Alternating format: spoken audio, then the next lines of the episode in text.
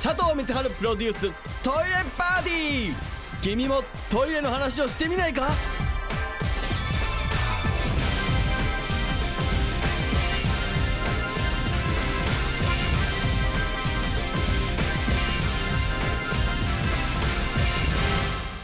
えどうも佐藤光でございます、えー今日もね、えートイレに関するいろんなお話を、えーしていこうかなと思ってるんですけれども、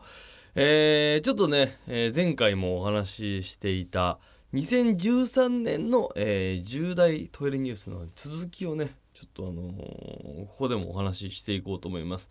えー先週はですねなんと7位までという非常に中途半端な発表の仕方をしてますから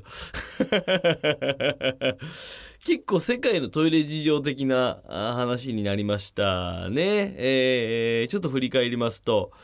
まあ10位で中国の農村のトイレの普及率が72%にようやくなったと、ね、20年前は7.5%だったんだよみたいな話をしまして。でトイレ川柳大賞の発表がありましたが9位。で、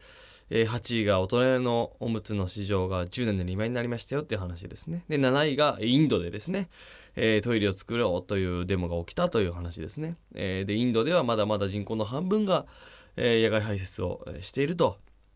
いうことでですね、えー世界的にはまだこのトイレ事情っていうのもこうしっかり整備されてないんだよっていうのが、まあ2013年のランキングの後半では、えー分かってきたことかなという、えーそんな中で一応引き続きの順位を発表していきたいなと思ってるんですけども、あのー6位がですね、あのージョルダンの乗り換え案内っていうのがあるんですけどそれに都内700駅のトイレマップがこう掲載されることになったっていうですね。やっぱりこの駅のトイレ僕も一回あのお仕事であの山手線の全駅のトイレをチェックして位置とか探しましたけどやっぱりこの駅にあの朝この通勤してる時とかでお腹痛くなった時にどの辺にこうトイレがあるのかなっていうのが駅階段の表どっちにあんのかなとかどの辺にあるんだっていうのは意外とこう把握しきれてないしデータにもなってなかったんですけど実はこう乗り換え案内自体にそのデータが、あのー一緒に乗ることになったということこれは便利になりましたね。あのーやっぱりこの駅の外にどっちにトイレがあるとかあとはどこのトイレが飛んでる混んでるとかあの僕はあの品川駅にこう隠しトイレを見つけまして、あのー品川駅の何番線かな6番線か7番線かにあの非常用のホームってあるんですよ。あのそこの一番奥にね、あのートイレが実はあってねもうずっと空いてるんですそこは非常用のホームだから。で他のトイレって品川駅って結構あの数年前に新しくしたんだけどもう結構ぶっ壊れたりとかしてあと非常に混んでたりとかするしまた品川駅って新幹線も通るからあの人の出入りも多くて。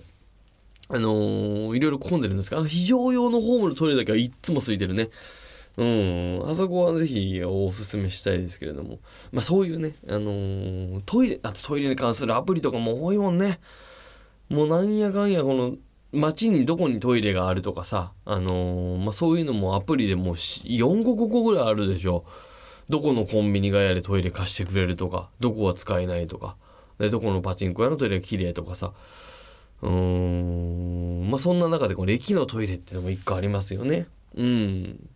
うん、えっと、これはまあぜひ乗り換え案内しながら、お腹弱い方なんかね、えー結構その駅と駅との、うん距離が長いところになると不安になったりすると思うんですけども、トイレの位置を把握してるだけでちょっと安心しながら電車にも乗れるっていうのはありますから。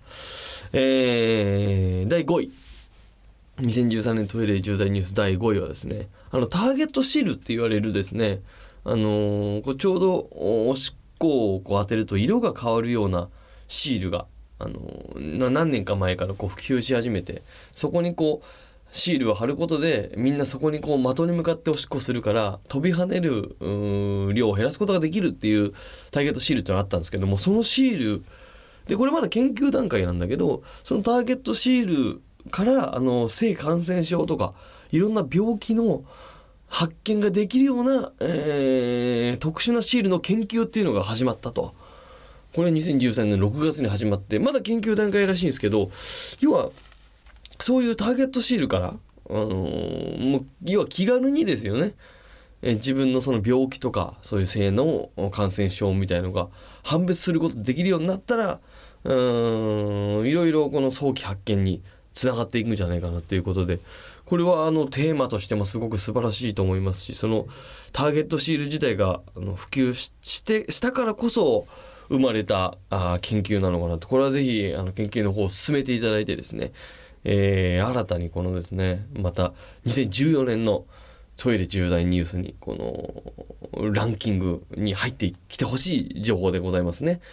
うーんまあというわけで今週は第5位までお伝えしましたね。小出し小出しにしていくというね2013年トイレ重大ニュースでございました。さあというわけで番組に参りましょう。佐藤美猿 in 休憩室佐藤光晴プロデューストイレパーティー。君もトイレの話をしてみないか？